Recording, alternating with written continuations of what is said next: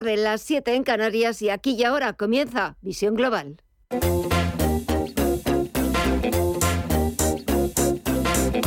Esto es Visión Global con Gema González. Dos horas por delante de programa hasta las 10 de la noche vamos a intentar ofrecerles los mejores análisis y las opiniones de los expertos sobre lo que está pasando este jueves 22 de septiembre. Si echamos un vistazo a los mercados, la política monetaria de los bancos centrales ha vuelto a traer este jueves de cabeza a los inversores, después de que ayer miércoles la Reserva Federal estadounidense decidiera subir 75 puntos básicos los tipos de interés en Estados Unidos. Hoy el Banco de Inglaterra lo ha hecho en 50 puntos básicos hasta situar el precio del, dinero allí en el Reino Unido en el 2,25%. Es un nivel más alto desde diciembre de 2008. Pero hay más porque el Banco Central Suizo también ha subido los tipos en 75 puntos básicos y el noruego 50 puntos básicos. Enseguida buscamos las explicaciones, las valoraciones con Mar Rivesco, fundador de Black Bear pero antes echamos un vistazo en tiempo real a lo que está pasando al otro lado del Atlántico, donde se imponen los números rojos, vuelven las caídas al parque norteamericano. Tenemos al Dow Jones Industriales que prácticamente está repitiendo niveles de apertura en los 30.178 puntos, está dejando un timidísimo 0,02%. El SP500 retrocede un 0,61% en los 3.766 puntos y las caídas son un poquito más abultadas en el sector tecnológico. El Nasdaq Composite se está dejando un 1,22% en los 11.083 puntos. Si echamos un vistazo también al índice VIX de volatilidad, está bajando un 1,29% en los 27,63 puntos y lo que repunta es la rentabilidad, el interés exigido al Tresury americano al bono estadounidense a 10 años, que sube un 4,78% y está ahora mismo cotizando en el 3,68%. Echamos un vistazo al resto de bolsas latinoamericanas, también a lo que está sucediendo en el mercado de divisas, en el mercado de materias primas y después también echaremos un vistazo a las criptomonedas. Merilla Calderón, muy buenas tardes.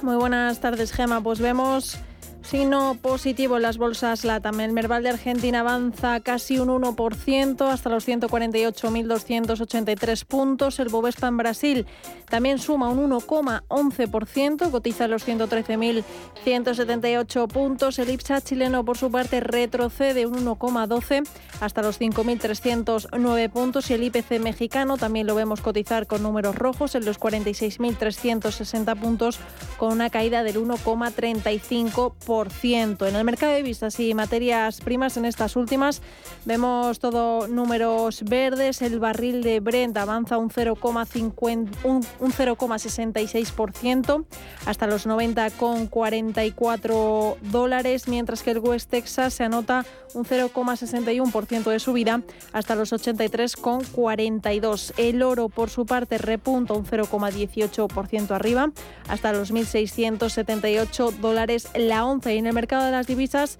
el euro continúa por debajo del dólar, aunque avanzando un leve 0,03%, y la libra en los 1,12 dólares cae un 0,02. Y por último, en el mercado de las criptomonedas, vemos en las principales números rojos, el Bitcoin cotiza por debajo de los 20.000 dólares con una caída del 2,27%. Ethereum se deja mucho más, un 6,18% es lo que pierde la segunda moneda virtual, hasta los 1.287 dólares. El Ripple eh, cotiza con un avance del 13,48%, Cardano repunta en 1,26% y Solana en los 31,96 dólares cae un 0,17%. Pues así dejamos la negociación de los principales activos en tiempo real. Nosotros actualizamos toda la información, titulares de las 8.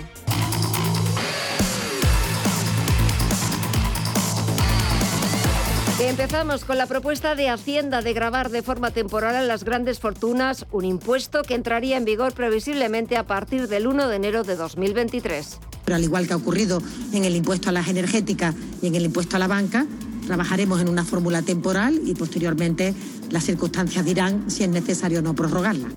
Este gravamen sería diferente al actual impuesto sobre el patrimonio, que grava la riqueza por encima de los 700.000 euros, excluidos 300.000 euros de la vivienda habitual con carácter general. Desde el Partido Popular prefieren esperar a conocer la letra pequeña del impuesto Cuca Gamarra. Mire, es que no, no, conocemos cuál es el impuesto. Cuando lo tengamos, lo veremos. Lo que sí que apoyaríamos es los que tendrían un efecto directo ya en esas familias que no llegan a fin de mes. Que es que aquí lo que no queremos es que haya más pobres. Y eso es la prioridad del Partido Popular, que es la prioridad de los españoles. Entonces, lo que le pedimos al Gobierno es un poquito de seriedad. Y para los empresarios, un auténtico error. Antonio Garamendi es el presidente de la COE. Un error, eh, un error y una equivocación. De hecho, eh, en Europa, eh, en este caso lo que está hablando el impuesto de patrimonio, realmente solo está en España. Por lo tanto, nosotros consideramos un error. Todo ello el mismo día que el Congreso ha dado luz verde a un techo de gasto en los presupuestos que ya se preparan para 2023 de 198.200 millones de euros. Se trata de una cifra histórica y lo digo porque he podido escuchar en declaraciones públicas de algunos miembros de esta Cámara que no están de acuerdo con que el Gobierno sea capaz de adjetivar histórico aquello que realmente lo es. Pero creo que es importante poner en valor que nunca antes los recursos públicos han estado de esta dimensión eh, a disposición de la ciudadanía para poder elaborar unas cuentas que puedan responder a sus necesidades. Los populares se han abstenido, para ellos España va fatal y pese a ello el gobierno se empeña en hacer caja con la inflación y no con el crecimiento. En contra Vox, que ha justificado su voto haciendo hincapié en el bochornoso gasto político superfluo de un gobierno con 22 ministerios. Escuchamos por este orden a Elvira Rodríguez e Iván Espinosa de los Monteros. Nosotros nos vamos a abstener en la votación porque no estamos de acuerdo con lo que entienden supone la movilización de la cláusula de salvaguarda a lo que les obliga y que no cumplen. Y cuando llegue el presupuesto continuaremos. Resulta que ahora, ya sin ERTES, sin gasto extraordinario de prestaciones por desempleo, sin la presencia de estabilizadores automáticos que lo justifiquen, nos presentan ahora un techo de gasto de 2.000 millones de euros superior al de ese momento extraordinario y fían toda corrección del déficit al incremento de recaudación en gran parte derivada de la inflación y no cuente con nosotros para seguir disparando el gasto político de manera irresponsable. Y seguimos con cifras. La gran distribución española superó los 40.000 millones de euros en ingresos al cierre de 2021, lo que supone casi un 10% más respecto al año anterior. En concreto, estos 40.000 millones de euros facturados prácticamente alcanzan la cifra que generaba el sector antes de la pandemia, de 41.423 millones, con lo que la recuperación alcanza el 96,6%. Según la patronal del sector, esto ha sido posible gracias a la flexibilidad de las empresas para adaptar productos, operaciones y canales de venta a una nueva realidad del consumo. Y un día después de que el presidente Vladimir Putin anunciara una movilización parcial, miles de rusos han recibido ya la citación para comenzar el entrenamiento militar. En Siberia, los medios rusos han informado de autobuses llenos de hombres que han partido en dirección a campos de entrenamiento. También hay vídeos similares en otras ciudades del país, con reclutas entrando en autobuses o despidiendo de sus familiares, mientras el alto representante de la Unión Europea, Josep Borrell, By all that, world security is in danger. ha vuelto a insistir en que la paz mundial está en peligro y que la comunidad internacional debe mandar un mensaje unánime condenando el uso de armas nucleares.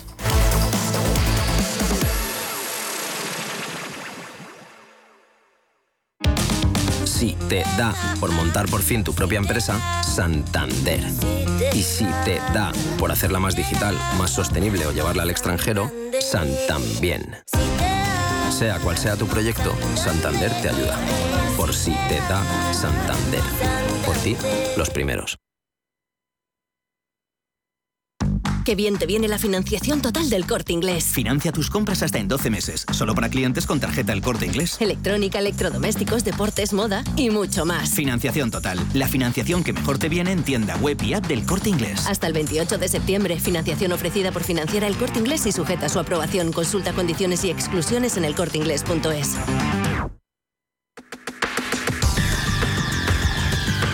El análisis del día con visión global.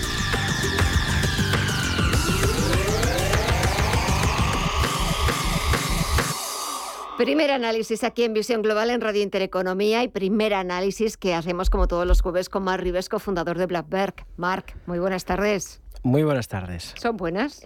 Sí, siempre son buenas.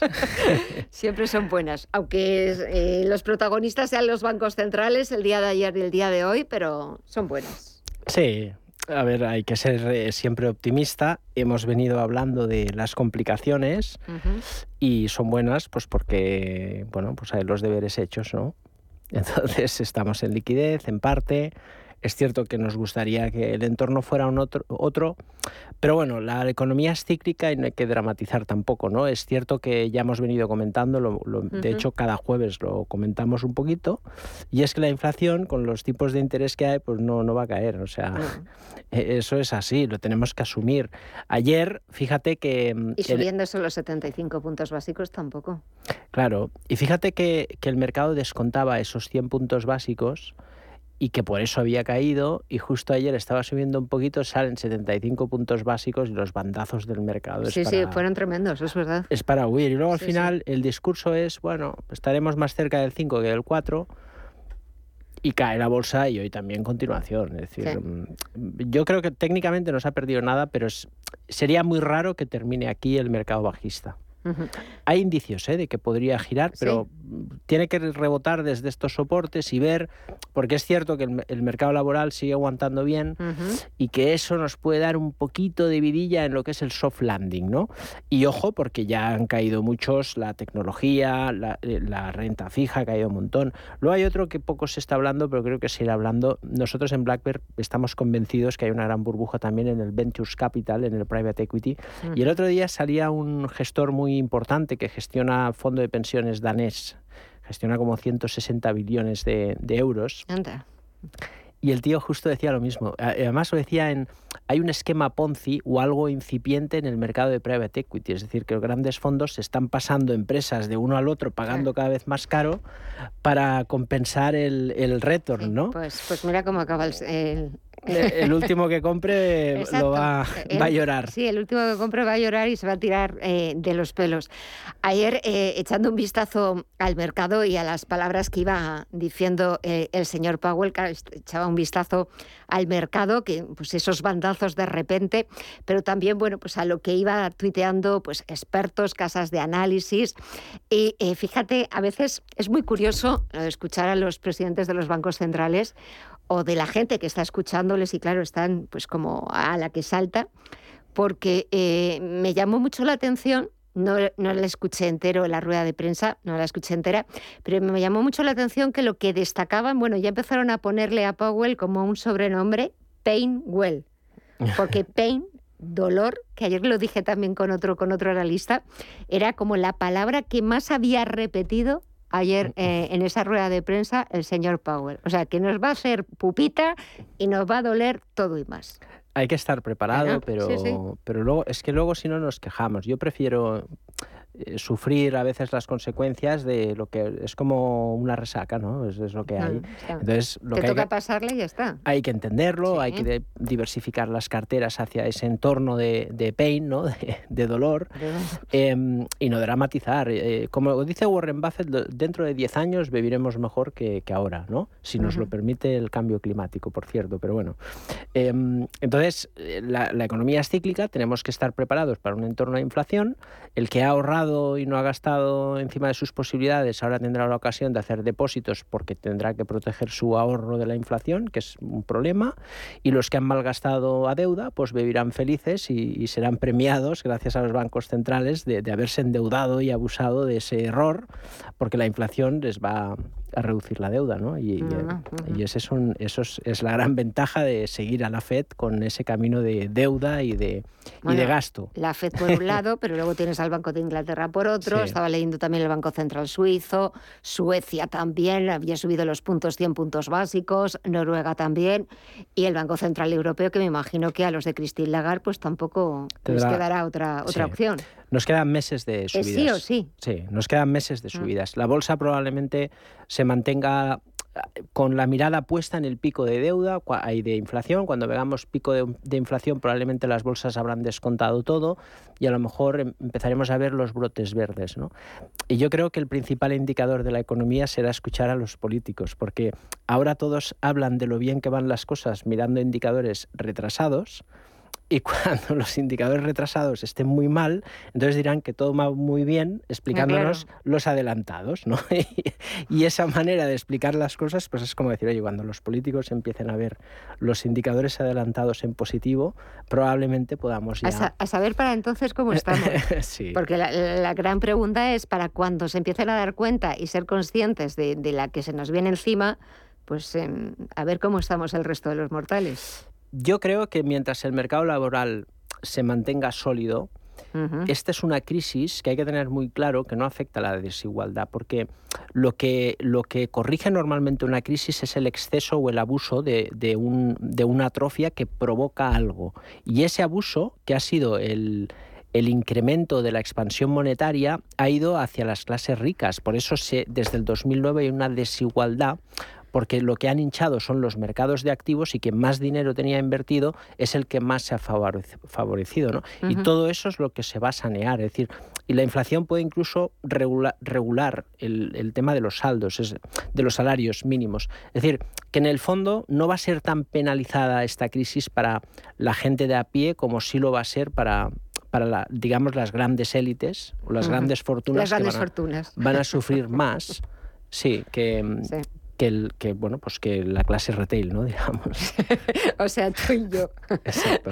bueno, eh, si echamos un vistazo a las bolsas, no sé si hay ahora en Blackbird tenéis eh, puesto el ojo en algún sector, en algún valor que os esté gustando y que se esté comportando de forma distinta, que esté ahí como asomando un poquito la cabeza. ¿Qué mm. hay? Pues ahora mismo liquidez.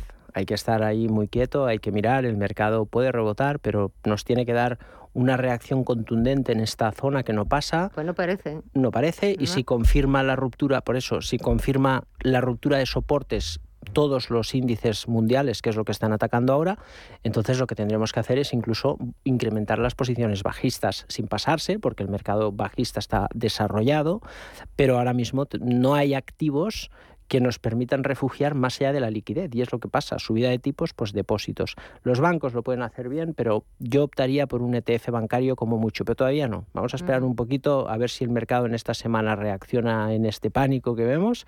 En este dolor. Este dolor. Este dolor. O pierde soporte y profundiza el dolor. Fíjate, ayer estaba, eh, al mismo tiempo que estaba hablando eh, Powell, estaba hablando Jamie Dimon en el Congreso estadounidense, eh, es el CEO de JP Morgan, de uno de los mayores bancos de inversión ahí en Estados Unidos, y hablaba de que es verdad que no le gustaba hacer previsiones ni estimaciones, eh, porque en abril bueno, pues se vio que es verdad que sobre la economía estadounidense se cernía como una nube demasiado, demasiado negra, que ahora eh, veía una pequeña posibilidad de que se produjese ese famoso soft landing, que ya verás tú en qué va a acabar el, aterrizaje, eh, pero que todo dependía de los políticos que los políticos eran los que tenían que, que, ponerse a hacer las cosas, porque existía esa pequeña posibilidad, pero claro, esa pequeña posibilidad podría ser que sí, como que podría ser que no, y todo podría ir a peor. Sí, desafortunadamente es así. Es así porque al final eh, los, que, los que deciden, eh, en este caso, mm, tienen que tomar políticas fiscales o monetarias, ¿no? Y lógicamente, eh, si Lagarde sigue negando la inflación, pues no estará a tiempo. ¿Sabes? O sea, sí que es cierto que hay inputs, insisto, positivos, que es el mercado laboral. Ahí va a estar la clave del tema. Si el mercado laboral se mantiene sólido, pues podemos pasar el soft landing. Si el mercado... En Estados Unidos, estamos hablando de Estados Unidos, claro. Bueno, veremos a ver, porque ellos será soft landing, pero aquí me da que en Europa va a ser un landing y de agárrate a lo que puedas, porque de soft va a tener, va a tener, muy, muy poco. Mar Rives, cofundador de Blackberg. Muchísimas gracias, como siempre, por venir y por, em, por, acompañarnos y por darnos tu, tu visión de, del mercado. Y el jueves que viene, pues más y mejor. Gracias. Buen fin de semana. Hasta pronto.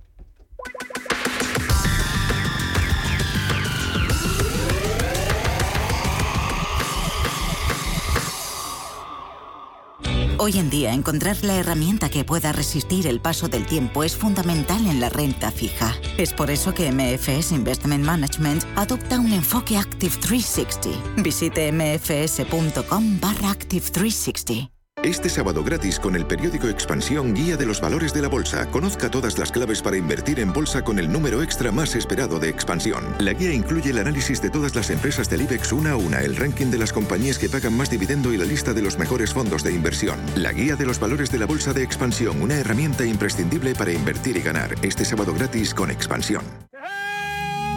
Si tu pasión es la caza, sueñas con el sonido del río mientras lanzas tu caña o simplemente disfrutas del campo y la naturaleza, este es tu programa. Caza, pesca y naturaleza. Todos los sábados y domingos de 7 a 8 de la mañana en Radio Intereconomía. Coordina Marcos Ruiz.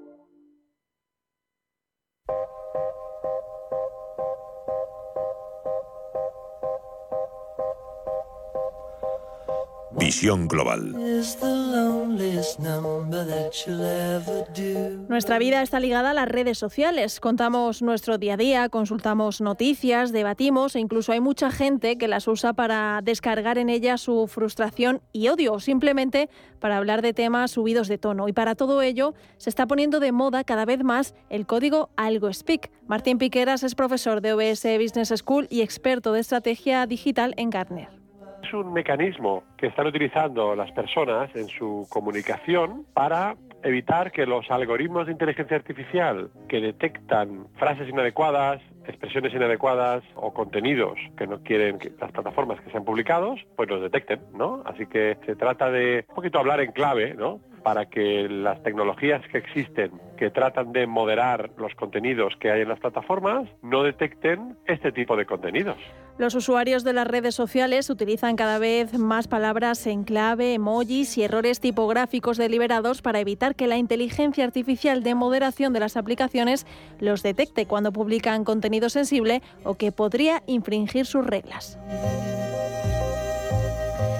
TikTok, Instagram, YouTube y Twitch son los canales preferidos para su utilización y es que a medida que la pandemia empujó a más personas a comunicarse y expresarse en línea, los sistemas algorítmicos de moderación de contenido han tenido un impacto sin precedentes en las palabras que elegimos y han dado lugar a una nueva forma de lenguaje esopo impulsado por Internet. El concepto de utilizar el lenguaje en forma de clave para hablar de cosas que estén en los márgenes de la ley o que estén fuera de la ley o que estén siendo censuradas o que estén siendo moderadas no es algo nuevo. Lo que está ocurriendo es que se está democratizando ese uso porque las plataformas están cada vez implantando algoritmos cada vez más inteligentes para moderar cada vez más y por tanto se está usando más y más y más. los casos en los que se usa el algo speak para actividades ilícitas, como por ejemplo hablamos de pornografía infantil o hablamos de otros casos graves de violación de derechos, son casos, digamos, muy, muy, muy esporádicos. Eh, estas personas utilizan otros canales.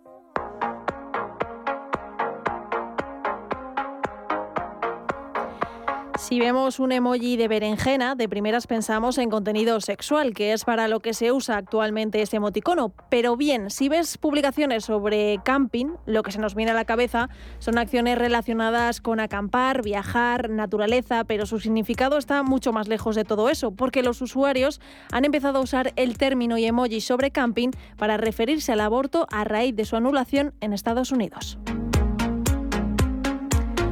Otras formas de evitar ser moderado por inteligencia artificial implican escribir mal las palabras deliberadamente o reemplazar letras con símbolos y números como el del dólar para la S y el número cero para la para la letra O. Pero hay muchos más temas, como por ejemplo, es común decir no vivo en lugar de muerto, SA en lugar de agresión sexual cornucopia en lugar de homofobia o el emoticono de pizza con queso para referirse a la pornografía infantil. En este sentido, desde Telus International señalan que es una de las áreas que más preocupa es la de explotación infantil y la explotación humana y que además esta es una de las áreas de algo habla de más rápida evolución, por lo que es muy complejo hacerle frente solo con la inteligencia artificial de moderación, aunque para Martín Piqueras en ese ámbito aún nos queda mucho por hacer. Estamos subestimando la capacidad de la inteligencia artificial de aprender y es que estamos, con todos los respetos, estamos en pañales de la inteligencia artificial. ¿no? Lo que ahora nos sorprende como, wow, mira lo que ha escrito esta inteligencia artificial, todavía está en pañales. Sin embargo, la velocidad con la que la inteligencia artificial aprende y aprenderá es muchísimo más alta. Y una inteligencia artificial global con acceso a toda la información, en cuanto alguien utilice dos veces el icono de una pizza para referirse a pornografía infantil, a la tercera sabrá que están hablando de eso.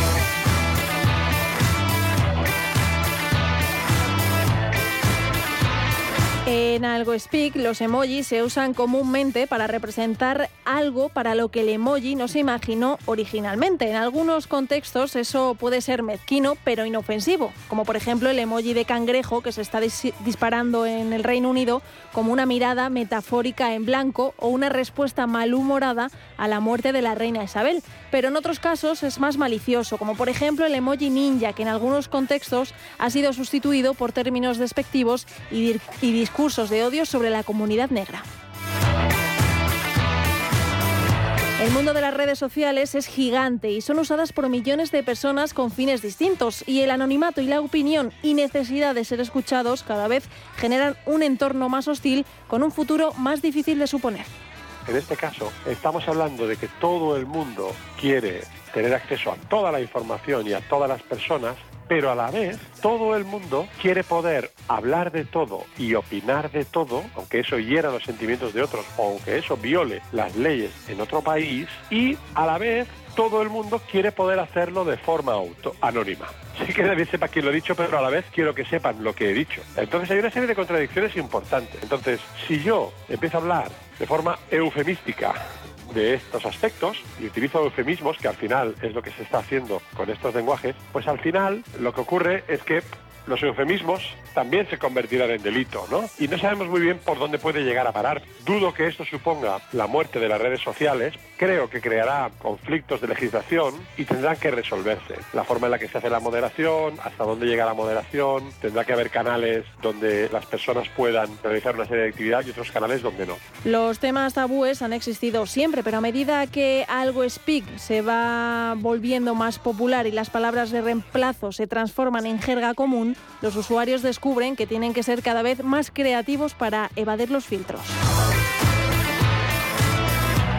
Una evolución constante por ambos bandos que hace imposible desinfectar Internet.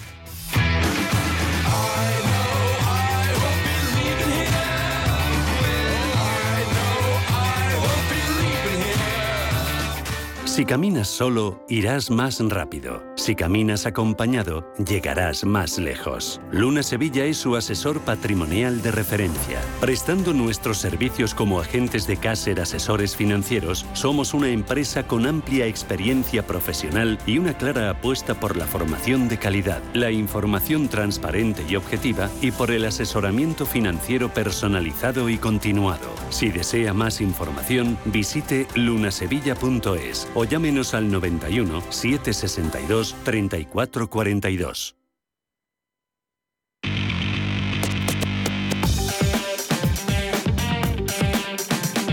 CaixaBank patrocina este espacio. Información internacional echar un vistazo a las portadas de los principales diarios internacionales y vamos a empezar con la prensa italiana porque ahí están muy pendientes de las elecciones de este domingo. El diario La Estampa lleva unas declaraciones de Matteo Salvini sobre un probable gobierno de Giorgia Meloni. ¿Gobierno Meloni? se pregunta Salvini. Pienso en el gobierno de Salvini, ha dicho. Según todos los sondeos, la coalición de derecha y extrema derecha, formada por Matteo Salvini, Silvio Berlusconi y Giorgia Meloni, podrían obtener la mayoría para gobernar con esta última como la más votada. En Francia, Le Monde también lleva los miedos e interrogantes en Bruselas ante la posible victoria de Giorgia Meloni en Italia. Nos cuenta el diario que en menos de un año las tres primeras economías de la Unión Europea habrán cambiado de jefes de Estado o de gobierno. En diciembre de 2021, los alemanes llevaron a Olaf Scholz a la Cancillería de Berlín. En abril, los franceses devolvieron a Manuel Macron al Elíseo y el 25 de septiembre será el turno de los italianos de elegir el Parlamento que nombrará al sucesor de Draghi. Le Figaro sigue la Asamblea General de Naciones Unidas, donde ha intervenido, entre otros, el ministro ruso de Exteriores, Sergei Lavrov. Que ha empezado su discurso diciendo que hay un intento de imponer la idea de la agresión rusa a Ucrania. Y Leseco, por su parte, recoge una entrevista al presidente Macron en la que asegura que está decidido a reformar las pensiones. Y el Frankfurter y el alemán Frankfurter Allgemeine se pregunta si es inminente una escalada nuclear. Vamos con la prensa británica, en donde The Times abre su edición digital con la decisión del Banco de Inglaterra de subir los tipos de interés al 2,25%, el nivel más alto desde 2008. También lleva la intervención de la Premier británica Liz Truss en la Asamblea General de Naciones Unidas. No one is threatening Russia donde han condenado las amenazas nucleares de Vladimir Putin, a las que califica de intento desesperado por justificar sus fracasos catastróficos. The Guardian, por su parte, destaca las nuevas convocatorias de los sindicatos ferroviarios de más huelgas a partir del próximo 8 de octubre y Financial Times abre con la decisión del Banco de Japón de intervenir para apuntalar el yen por primera vez desde 1998. Y al otro lado del Atlántico, los principales diarios estadounidenses también están muy pendientes de la última hora en Rusia, mientras el presidente Putin llama a la movilización de más tropas Muchos hombres, muchos ciudadanos rusos están intentando huir del país. The Washington Post abre con imágenes de las protestas de manifestantes en distintas ciudades de Rusia y del histórico intercambio de prisioneros que ha tenido lugar este jueves. Dos veteranos estadounidenses y cinco británicos entre las casi 300 personas liberadas. Y The Wall Street Journal abre con la decisión del Banco de Inglaterra de subir los tipos. Y nos falta por echar un vistazo a la prensa latinoamericana. El Clarín argentino responde las dudas de muchos usuarios sobre cuánto tendrán que pagar si se pasan del tope de 400 kilovatios hora. En México, el Universal lleva al presidente López Obrador que rechaza que su sexenio al frente de la jefatura del Estado sea el más violento en la historia reciente del país. Y terminamos con el brasileño Globo, que sigue muy pendiente de las elecciones del próximo 2 de octubre. Y leo que miembros de la campaña del presidente Bolsonaro se ven perdidos y sin estrategia. Pues buscamos las explicaciones, buscamos el análisis de, esa nueva amenaza de utilizar armas nucleares y esa, esa llamada a la movilización que está provocando billetes agotados, que muchos ciudadanos rusos estén intentando huir del país, un asunto que se está tratando en la Asamblea General de Naciones Unidas y que está siendo la comidilla de toda la comunidad internacional. Y ese análisis lo vamos a hacer con Eduardo Irastorzas, profesor de OBS Business School. Eduardo, muy buenas tardes. Muy buenas tardes. Bueno, nuevo paso más, no sé si al frente del presidente ruso Vladimir Putin. Muchos hablan ya, mm, lo ven como ese paso hacia adelante de una persona que se está sintiendo acorralada porque el, el transcurso de la guerra no está saliendo como tenía previsto. No sé cuál es tu opinión. Bueno, ante todo, el resultado de la guerra efectivamente no está saliendo como estaba previsto al principio hubo ha habido graves errores de cálculo de la que yo creo que tanto el estamento militar como el político que rodea a Putin son muy conscientes. Eh, ha reconocido en la última cumbre de Samarcanda que no todo se había hecho bien ante sus dos grandes aliados, eh, que son China y, la India, a los cuales necesita, tanto para colocar las energías que no venderá nunca a Occidente, como para sustituir eh, muchas de las empresas que van y que ya están saliendo de Rusia y que, son occidentales. Bien, dicho esto, eh, esto está en un plato de la balanza, es un poco eh, una de las variables que tenemos que tener en cuenta. En el otro está la amenaza nuclear. ¿no? Tenemos una poderosa amenaza nuclear. Realmente su amenaza nuclear no es ni de lejos la que puede contrarrestar Estados Unidos. Incluso China está haciendo una inversión brutal ahora mismo en, ser una nueva potencia nuclear. Es un club a estar restringido en todo el mundo a nueve países, eh, oficialmente, ¿de acuerdo? Y Rusia, que hasta hace muy poco pues ha sido el número dos, pues está quedando en el número tres y, y vamos a ver cuánto le dura. Eh, yo creo que es una nueva carta encima de la, de la mesa de apuestas. Mm. Realmente eh, organizar una crisis nuclear ya no requiere de un armamento nuclear. Bastaría un error en un bombardeo sobre las centrales nucleares en Ucrania, eh, un atentado, una fuga, etcétera, para generar realmente efectos nucleares. a mí no se me va de la, de la cabeza la frase de, de Putin también de veremos para dónde sopla el viento. La última vez que hubo un desastre en Chernobyl, precisamente en Ucrania, el viento sopló hacia Europa, mm. hacia Occidente, donde lo sufrimos y, muy seriamente. Eso por un lado. Luego, por otro lado, hay otro hecho que hay que considerar, que es esa transacción entre un miembro muy próximo a él de su nomenclatura por 300 prisioneros del batallón de Azov, que al fin y al cabo fueron los héroes de la defensa de Mariupol en su momento y que, por otra parte, es un batallón tradicionalmente acusado de vínculos con la ultraderecha, que es algo que a Putin le encantaría poder vender, ¿no? que están luchando contra una ultraderecha afianzada en Ucrania. Eh, yo creo que la guerra tiene que tener un perdedor a menos, a menos, y porque todas las guerras acaban así, a menos de que se llegue a un alto el fuego. ¿Qué quiero decir?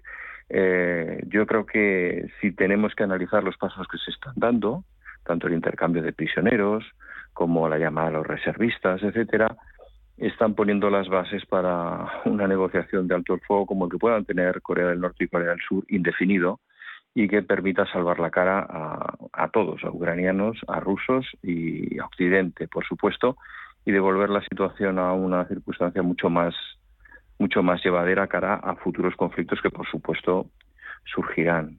Yo creo que son muchos, muchas variables que realmente juegan de muy diversas maneras y se pueden interpretar de muy diversas formas.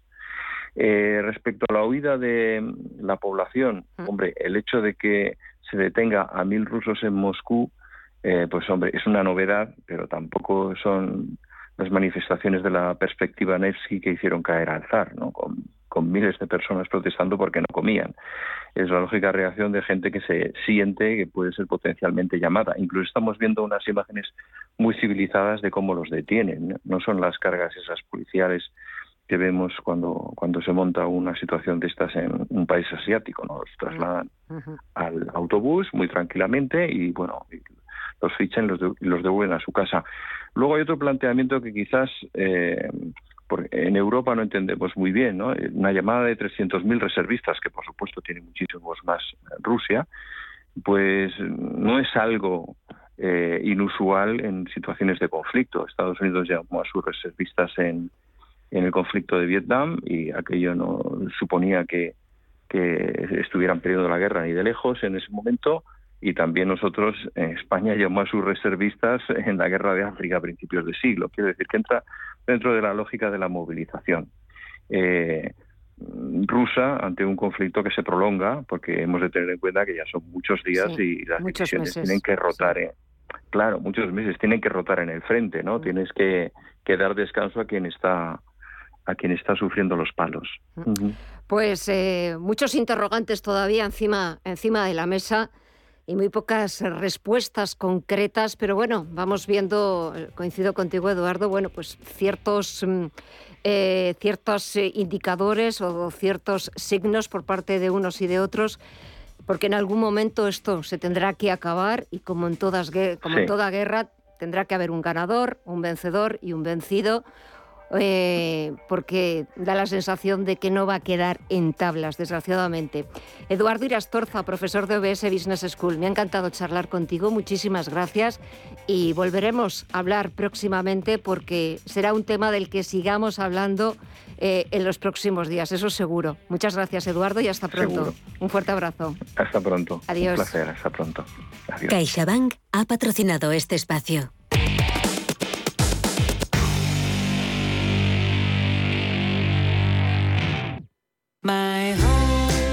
Buen hogareño sabe que como en casa, en ningún sitio. Y que con My Home tiene un seguro de hogar, una alarma de Securitas Direct y financiación para instalar paneles solares EDP. Ay, hogar, dulce hogar. Infórmate en caixabank.es. CaixaBank. Qué bien te viene la financiación total del corte inglés. Financia tus compras hasta en 12 meses, solo para clientes con tarjeta El corte inglés. Electrónica, electrodomésticos, deportes, moda y mucho más. Financiación total. La financiación que mejor te viene en tienda web y app del corte inglés. Hasta el 28 de septiembre. Financiación ofrecida por Financiera El corte inglés y sujeta a su aprobación. Consulta condiciones y exclusiones en elcorteinglés.es.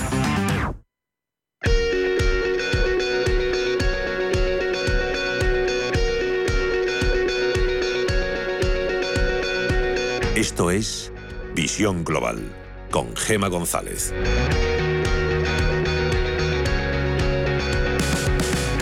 Vamos a hablar en los próximos minutos de la movilidad sostenible, coincidiendo con la Semana Europea de la Movilidad Sostenible. Eh, voy a contarles algo que no es ningún secreto, que seguro que muchos de ustedes ya saben, y es que el parque automovilístico español se ha quedado definitivamente obsoleto. 23 millones de vehículos, o dos de cada tres, cuentan con más de una década de antigüedad y 16,2 millones superan los 15 años. Son algunos de los datos de un informe, de un estudio que se titula Coches obsoletos, riesgo real, elaborado por la Fundación Línea Directa en colaboración con Centro Zaragoza. Y para hablar de esos datos, de esa eh, eh, obsolescencia en la que ha quedado eh, los automóviles españoles, cuáles pueden ser las razones y sobre todo el desafío que puede suponer para la seguridad vial, hemos invitado a Santiago Velázquez, que es el director de comunicación externa y sostenibilidad en la Fundación Línea Directa. Santiago, muy buenas tardes. Muy buenas tardes, ¿qué tal? Verdaderamente las cifras eh, son alarmantes. Dos de cada tres vehículos tienen más de 10 años de antigüedad y más de 16 millones superan los 15 años. Aparte de las razones, que me imagino que son muchas, mm, variadas, complejas, quizás una de las mm, más graves es que esa falta de renovación de nuestros coches es un grave desafío para la seguridad vial. Sin duda alguna, efectivamente, el parque automovilístico español pues está bastante envejecido, son 13 años y medio, como decías, frente a la media europea que está en apenas 11 y poco. Es decir, que tenemos un parque, un parque eh, que es potencialmente más peligroso. Y esto no es simplemente una opinión, sino que analizando los datos estadísticos de la Dirección General de Tráfico hemos visto que en la última década la proporción de accidentes mortales se ha triplicado los coches de más de 15 años, pasando de un 15%, que era en el año 2011, a prácticamente un 44% en el año 2020. Y han supuesto estos accidentes mortales más de 2.700 eh, 2.700 fallecidos. Eh, suspendemos a través de ese estudio en cuanto a la antigüedad del coche, pero también, eh, Santiago, suspendemos en el mantenimiento de los vehículos porque es más importante un buen mantenimiento para la seguridad vial que incluso la antigüedad del coche. Pues sí, efectivamente, decías tú al principio que hay muchas, eh, muchos factores que impiden esta renovación del parque. Evidentemente, las, eh, bueno, la crisis económica eh, sobrevenida que tenemos, la inflación, el alza del precio de los combustibles, pues está haciendo que las ventas no sean todas las que deberían ser para renovar este parque. Es algo lento, pero es verdad, como dices, que más allá de poder comprarse un coche, lo importante es que el que tengamos lo mantengamos bien, porque efectivamente es un elemento eh, decisorio a la hora de que podamos salvar la vida en un accidente de tráfico. fundamentalmente hablamos de neumáticos, hablamos de, las, de los ejes, de la suspensión del alumbrado y de los frenos. Es que también estoy viendo otro de los datos que aparecen en ese estudio, que por ejemplo en 2021, y me imagino que todo también tiene que ver con, con la crisis económica, con que muchas veces pues eh, el bolsillo pues eh, va mermando y quizás pues no dediquemos eh, el dinero necesario pues a la supervisión, a la revisión de nuestro vehículo, porque en 2021 el 40% del total de los vehículos que deberían haber pasado la ITV no lo hicieron. Sí, así es. Eh, la verdad es que es un dato bastante alarmante. Eh, decimos que es el absentismo de la ITV, ¿no? Y, no solo es que no se hayan presentado y no hayan pasado la ITV, sino que es que además de los que se presentaron, el 20% presentaron defectos graves o muy graves y por tanto eh, recibieron un resultado negativo en la ITV. Con lo cual nos encontramos con que además de que el parque es envejecido, eh, puede haber circulando eh, miles de coches sin pasar la ITV con el riesgo que esto conlleva, porque la ITV es un elemento de criba de la seguridad vial de, muy importante de nuestras carreteras. Y Santiago, ¿qué, eh, ¿qué se debería hacer? No sé si parte por, de las administraciones central, autonómica, municipales o de parte de otras instituciones, de otros organismos, ¿qué se debería hacer para concienciarnos? de que mm, tener un coche con tantos años de antigüedad y, sobre todo sin tenerle eh, o sin tener un mantenimiento apropiado y adecuado de, ese vehículo, es un riesgo real que lo estamos viendo en las carreteras. Vemos las campañas de la DGT eh, del exceso de velocidad, de ir hablando por el móvil, de no llevar el cinturón de seguridad, pero quizás no se hace tanto hincapié en la antigüedad de los coches. Sí, efectivamente. Yo creo que es un elemento muy cotidiano, muy real que vemos en las calles y en las, nuestras carreteras.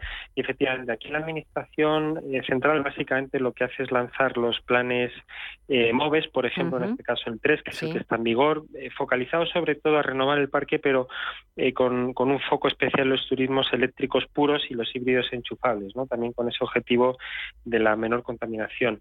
Las ayudas fiscales a este tipo de coches pues son interesantes, pero pero más allá de eso, coincido con lo que estabas comentando y lo que señalaba al principio. Es importante que si uno no puede cambiar el coche por circunstancias económicas, eh, lo importante es mantenerlo. ¿no? Y esa revisión, eh, hemos visto que el gasto medio de las familias ha caído también en, los últimos 10 años pues más de un 20%, y es algo que va en detrimento de la seguridad vial. Cuando hablamos de seguridad vial estamos hablando de nuestra seguridad y también de la seguridad de los demás, ¿no? los que circulan iban en nuestro coche como los que circulan eh, en la carretera con nosotros, con lo cual es un riesgo potencial muy peligroso. Además, en ese, en ese estudio, Santiago, también eh, os habéis eh, dado cuenta, os habéis percatado de las diferencias que hay entre comunidades autónomas, de las comunidades autónomas que lideran el ranking de los vehículos más antiguos frente a otras que son todo lo contrario. ¿Cuáles son las que lideran ese ranking? Pues así es. Eh, los, eh, las comunidades que tienen los coches más viejos eh, son, por este orden, Extremadura, Castilla-La Mancha y Castilla-León, ¿no? con, edades medias que superan los 15 años, frente a esos 13 y medio que decíamos al principio. Y donde el parque es más joven y los coches son más nuevos, son básicamente la Comunidad de Madrid, Cataluña y Baleares. Esto tiene que ver, lógicamente, con la renta per cápita pero también pues eh, bueno con cierta eh, eh, envejecimiento de la población ¿no? que hay zonas donde a lo mejor esa penetración esa necesidad de renovar el parque no es tan acuciante claro Santiago Velázquez director de comunicación externa y sostenibilidad en la Fundación Línea Directa muchísimas gracias por haber aceptado nuestra llamada nuestra invitación y por haber puesto encima de la mesa esos datos de, ese estudio de coches obsoletos riesgo real. Muchísimas gracias por, por el informe, por mm, ponernos eh, sobre, sobre aviso y por alertarnos del verdadero riesgo real que supone, que supone esto. Muchísimas gracias y hasta otra próxima ocasión. Un fuerte abrazo. Muchas gracias a vosotros, como Adiós. siempre. Hasta luego. Adiós.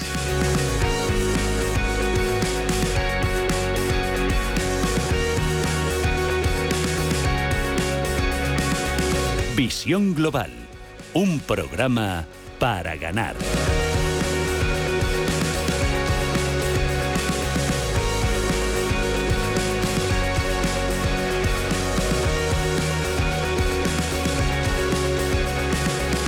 Coincidiendo con la Semana Europea de la Movilidad Sostenible y Conectada, queremos seguir buscando la opinión de los protagonistas. En este caso saludamos a Alberto Morla, que es el DIRCON de Peugeot. Alberto, muy buenas tardes. Hola, buenas tardes. Movilidad sostenible y conectada. ¿Es un reto a futuro o una realidad presente? Bueno, es una realidad que va cogiendo eh, forma y, al final el futuro claramente será de manera masiva eh, conectada y eléctrica. Además, según eh, los últimos datos que tengo aquí encima de, un informe reciente, en España ya circulan más de 16 millones de vehículos con más de 15 años de antigüedad, lo que supone el 44% del parque automovilístico. ¿Cuál es la apuesta de Peugeot por eh, la movilidad sostenible? ¿Desde cuándo os habéis marcado como objetivo prioritario eh, trabajar o que todos los procesos eh, del grupo automovilístico Peugeot vayan en esa dirección?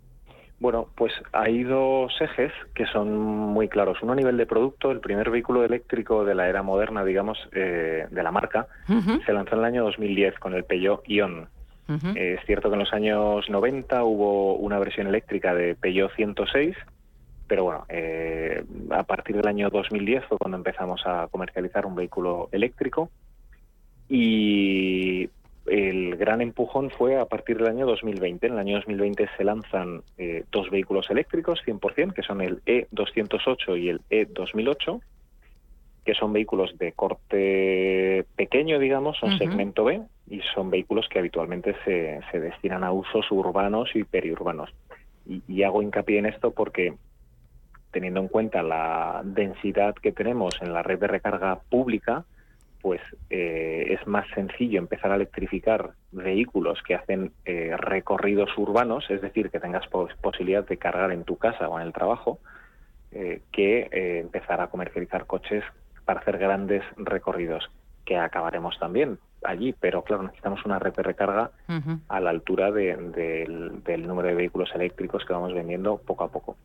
Entonces, esto a nivel de electrificación, pero igualmente la movilidad sostenible también pasa por facilitarle a la gente el vehículo que se adecue por la tecnología a las necesidades que tenga. Por ello, nosotros eh, dejamos al cliente que elija si le encaja la marca Peugeot y le gusta un modelo en particular, pues se puede encontrar ese modelo con versiones gasolina diésel e híbrida enchufable en unos casos y gasolina diésel y eléctrico 100% en otros casos. Es decir, dejamos que el cliente sea el que al final elija eh, la motorización o la tecnología que sea más pertinente para sus hábitos de movilidad.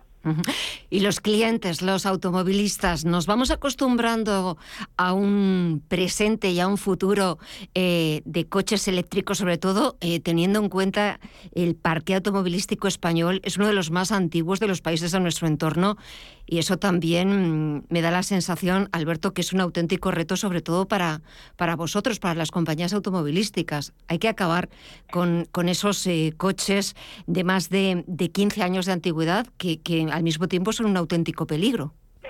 Sí, y además a, nivel de contaminación. Por supuesto. Eh, o sea, con, no, no, no, sería necesario hacer la sustitución de un vehículo de más de 15 años térmico por un eléctrico directamente. Si se vendiera un vehículo térmico a día de hoy con todos los sistemas de anticontaminación que llevan y cumpliendo toda la normativa, que es Euro 6, eh, se reduciría muchísimo la contaminación tanto a nivel de CO2, que afecta al calentamiento global, como sobre todo en términos de partículas también. Pero bueno, pues esto al final como marca de automóviles eh, operamos con la legislación vigente y con la responsabilidad social corporativa que, tenemos. Y en cualquier caso, un poco la idea es lo que decía en, la pregunta anterior. El cliente tiene la opción de elegir la tecnología que más se adapte, sabiendo que las cuatro tecnologías que ahora mismo tenemos en, la marca Bello son fantásticas. A nivel de electrificación, que es el futuro eh, del transporte ligero de personas y mercancías, transporte ligero, eh, podríamos decir ahora mismo que Peugeot es una de las marcas más vanguardistas, porque solamente, eh, bueno, tenemos toda la gama electrificada, toda, a excepción del Peugeot 5008. Es decir, el modelo que más te guste de la marca Peugeot tiene una versión o bien 100% eléctrica o bien híbrido enchufable. Y esto es eh, aplicable también a los vehículos comerciales, a los vehículos de reparto. Toda la gama es 100% eléctrica también tenemos esta, esta versión. Eh, quizás también, eh, aparte de las opciones que facilitáis al cliente eh, cuando vaya a, comprarse un, Peugeot, también me imagino que habrá influido en el ánimo de, esos clientes a la hora de cambiar de coche, de sustituirlo por un coche mucho más de acorde a, a un modelo más sostenible, híbrido, enchufable, eléctrico, etcétera. Las ayudas por parte del gobierno, ese plan MOVES a la compra de coches cero emisiones también pues para poder circular por la, por ejemplo, aquí en Madrid por la Almenda Central sin ningún tipo de problemas. Eh, no sé, desde el punto de vista vuestro de compañías, ¿cómo habéis recibido esos eh, planes? Parece que están teniendo éxito. Esta es la tercera edición de este plan MOVES. No sé si ya tenéis estimaciones de si los clientes lo están utilizando para dar ese paso y hacer ese cambio de modelo. Pues es una pregunta muy, muy pertinente. Toda, toda ayuda que se ofrezca a los consumidores para saltar de una tecnología a otra y que eh, evite ese encarecimiento, ese escalón de precio que hay, siempre es muy bienvenida.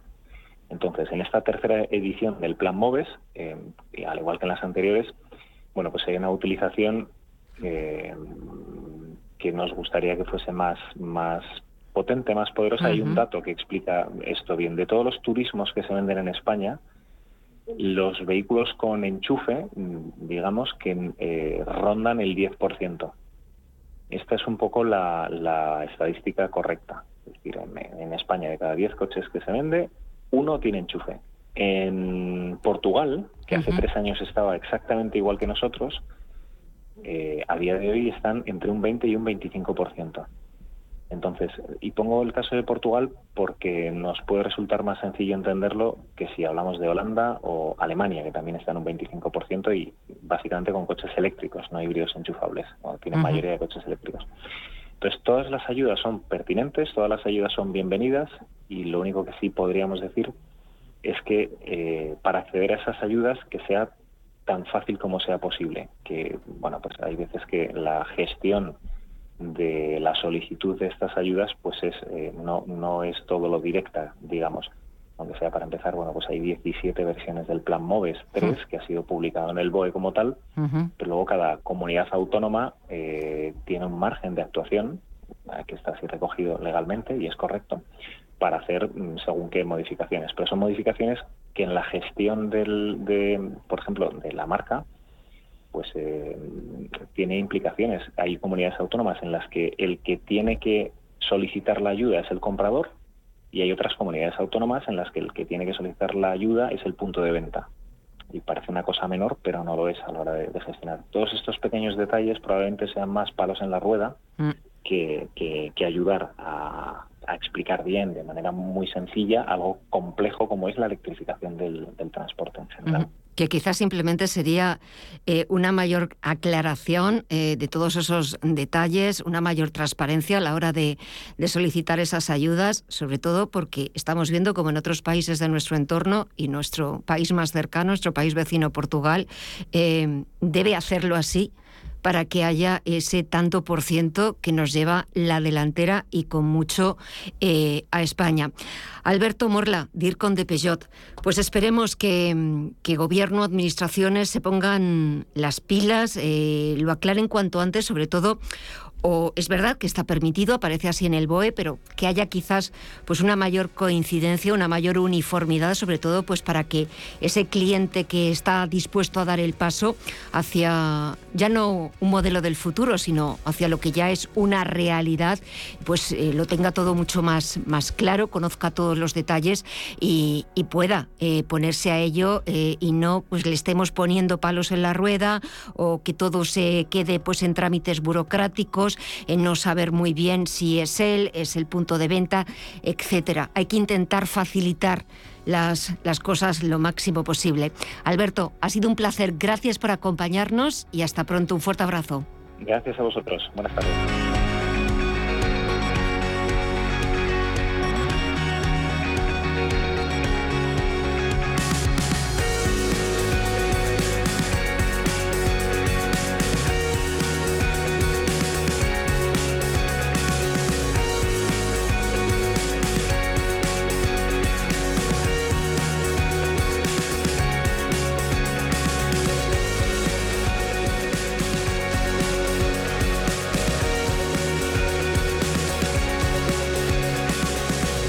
Esto es Visión Global con Gema González.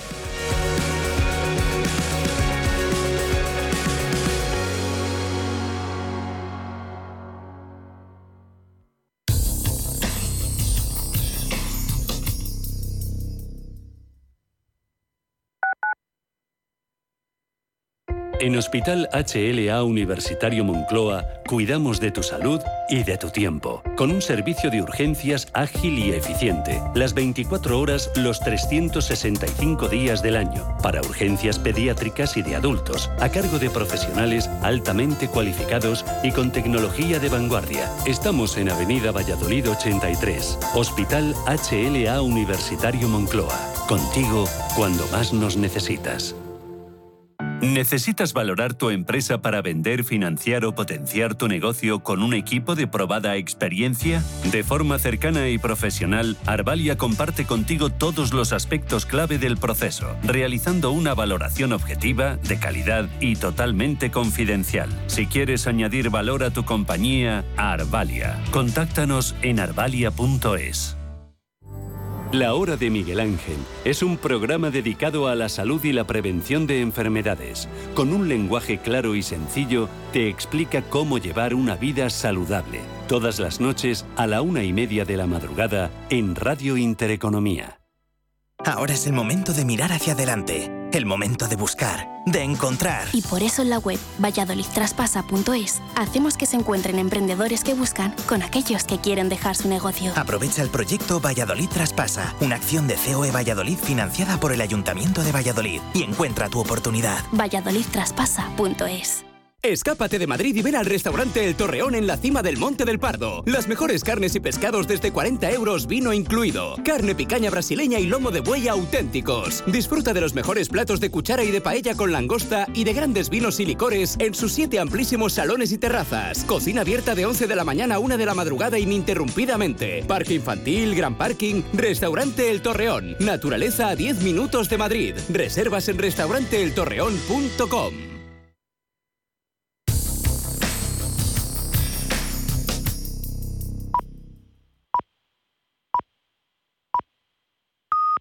Son las 9 de la noche.